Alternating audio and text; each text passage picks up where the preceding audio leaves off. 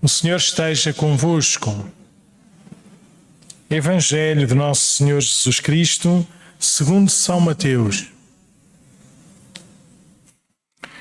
Naquele tempo disse Jesus aos seus apóstolos: Não tenhais medo dos homens, pois nada há encoberto que não venha a, venha a descobrir-se, nada há oculto que não venha a conhecer-se. O que vos diga às escuras, dizei-o à luz do dia e o que escutais ao ouvido, proclamai sobre os telhados. Não temais os que matam o corpo, mas não podem matar a alma.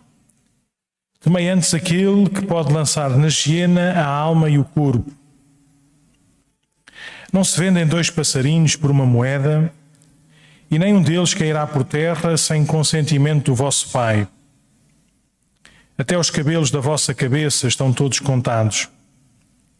Portanto, não temais, valeis muito mais do que todos os passarinhos. A todo aquele que se tiver declarado por mim diante dos homens, também eu me declararei por ele diante de meu Pai que está nos céus. Mas àquele que me negar diante dos homens, também eu o negarei diante do meu Pai que está nos céus.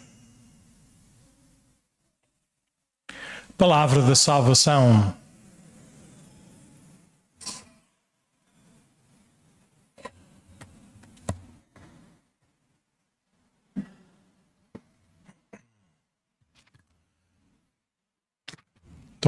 E como acontece sempre, a primeira leitura dá, dá assim logo o tom daquilo que depois vai ser uma das mensagens centrais do, do, do Evangelho. E hoje, na primeira leitura, ouvimos uma página do profeta, do profeta Jeremias, e é uma, uma página mais ou menos repetida nesse, neste livro da Sagrada Escritura, que é, um, se quisermos, um lamento de Jeremias. Aliás, logo a seguir existe o livro das Lamentações, e que, que, se dá também a Jeremias a sua, a sua autoria. É um lamento de Jeremias por causa daquilo que, que lhe acontece. E, mas ele não fica pelo lamento. Depois do lamento, há esta, este anúncio eh, e esta, esta profissão da sua esperança, da sua fé, daquilo que é a sua experiência de vida, de que o Senhor eh, está sempre ao seu, ao seu lado e com ele há de, há de vencer. Jeremias, eh, nós já vamos conhecendo mais ou menos aquilo que é a sua história, aquilo que é a sua missão. É, assim, de uma maneira muito superficialista e um bocadinho cômica, é, na Sagrada Escritura, aquele profeta que nós podemos dizer o profeta da desgraça. Porque boa parte do seu, dos seus anúncios, das suas profecias, tem a ver com desgraças. Tem a ver com, com o aviso ah, ao povo de, de Deus que está cada vez mais longe da aliança com Deus e isso há de conduzi-lo à derrota, há de conduzi-lo à morte. Mas, como é óbvio, eh, a experiência do povo não é essa. A experiência do povo é que está tudo bem e por isso, se calhar, eh, não sente a vontade nem a necessidade de estar com Deus. Está tudo bem. Por isso, estou bem assim, não preciso nada de fazer aquilo que aprendi dos meus pais, não preciso nada de fazer aquilo que a minha, a minha consciência me recorda, não preciso nada de fazer nada difícil.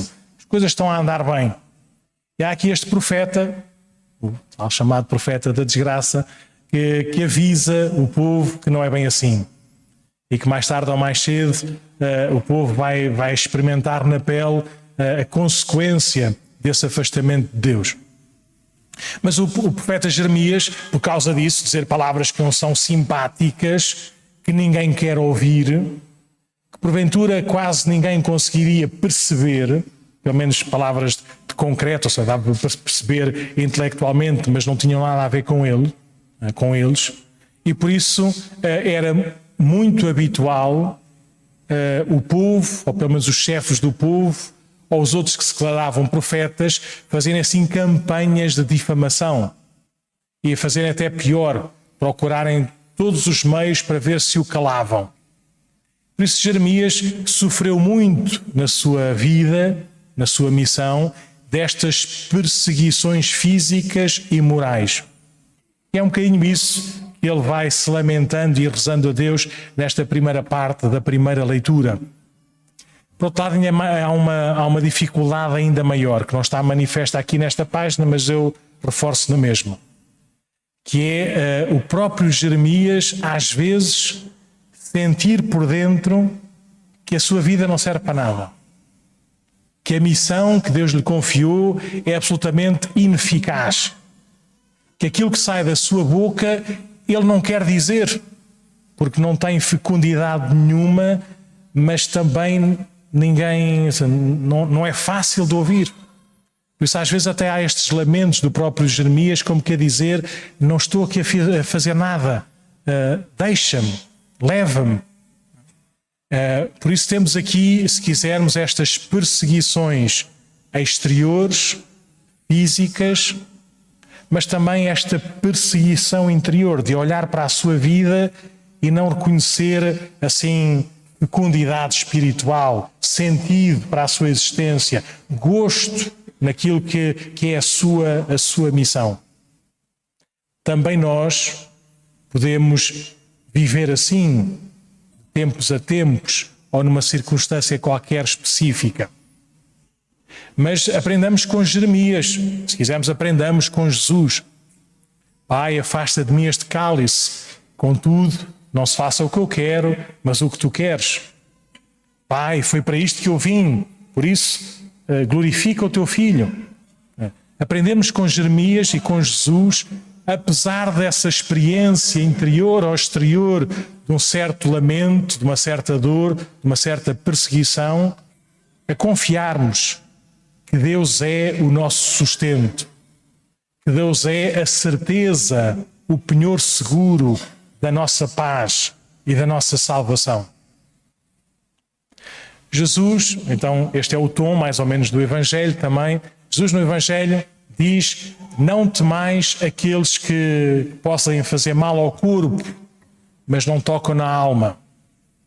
Um, e, e, Nosso Senhor, também noutro, noutro Evangelho, ou no, em vários Evangelhos, diz repetidamente aos seus discípulos eles vão de ser, vão ser perseguidos, vão ser injuriados, hão de ser maltratados e porventura até hão de ter ocasião de dar a vida. E Jesus eh, disse: Felizes sereis. Felizes sereis se derdes testemunho do meu nome nesse momento, nessa situação. Porque eu vos darei a alegria eterna. Então, só em género de, de provocação, mas já agora, antes dessa provocação, só contar assim um, o meu pequeno exemplo para, para não levarem a sério esta provocação. Um, há, há, uns anos atrás, no princípio, quando eu vim aqui para a paróquia, foi o ano sacerdotal. Não sei se se lembra, era um centenário de São João Maria Vianney, por isso o Papa pediu para todos rezarmos pelos padres, pela santificação dos padres. Durante um ano, nós assim o fizemos de uma forma muito contínua e visível e audível. E nessa, nesse ambiente, aqui os padres aqui da Redondeza decidiram que todas as quintas-feiras nós nos reunimos aqui na Igreja dos Navegantes, que era assim uma igreja pequenina, pouco usada, uh, e celebrávamos uma missa particular sempre com essa intenção. E convidámos as pessoas que não tinham tempo para ir às outras missas, nos outros horários, como era à noite, para ir lá rezar pelos padres que estavam diante dos seus olhos. E, e nós íamos rodando assim na, na presidência e na pregação dessas celebrações. Calhou-me em, sorte, uma vez, uh, o Evangelho, acho que era o das Bem-aventuranças, em que terminava assim: Bem-aventurados quando por minha, por, por minha causa vos perseguirem, vos insultarem e mentindo disserem todo o mal contra vós. Alegrai-vos, porque é grande no céu a vossa recompensa. E no meio da minha fraquíssima homilia, uma das coisas que disse foi: Eu nunca passei por isto. Eu era padre há sete anos, oito anos, tanto, e estava a contar: Olha, eu nunca passei por isso, por isso eu não sei o que é que é dar glória a Deus ou esperar uma recompensa fantástica porque pelo menos as pessoas que se aproximam de mim, não são todas, mas as pessoas que se aproximam de mim, gostam de mim, querem-me bem, têm-me em consideração, ajudam-me. Mesmo quando me criticam, é sempre com bom espírito. Nunca me senti perseguido. E depois terminei a dizer: não me importava de passar por isso. Ao que logo uma senhora no final da missa veio ter comigo e disse: Senhor Padre, não sabe o que é que fez, não é? E, e foi engraçado, ou não, mas passado 15 dias, não foi mais do que isso.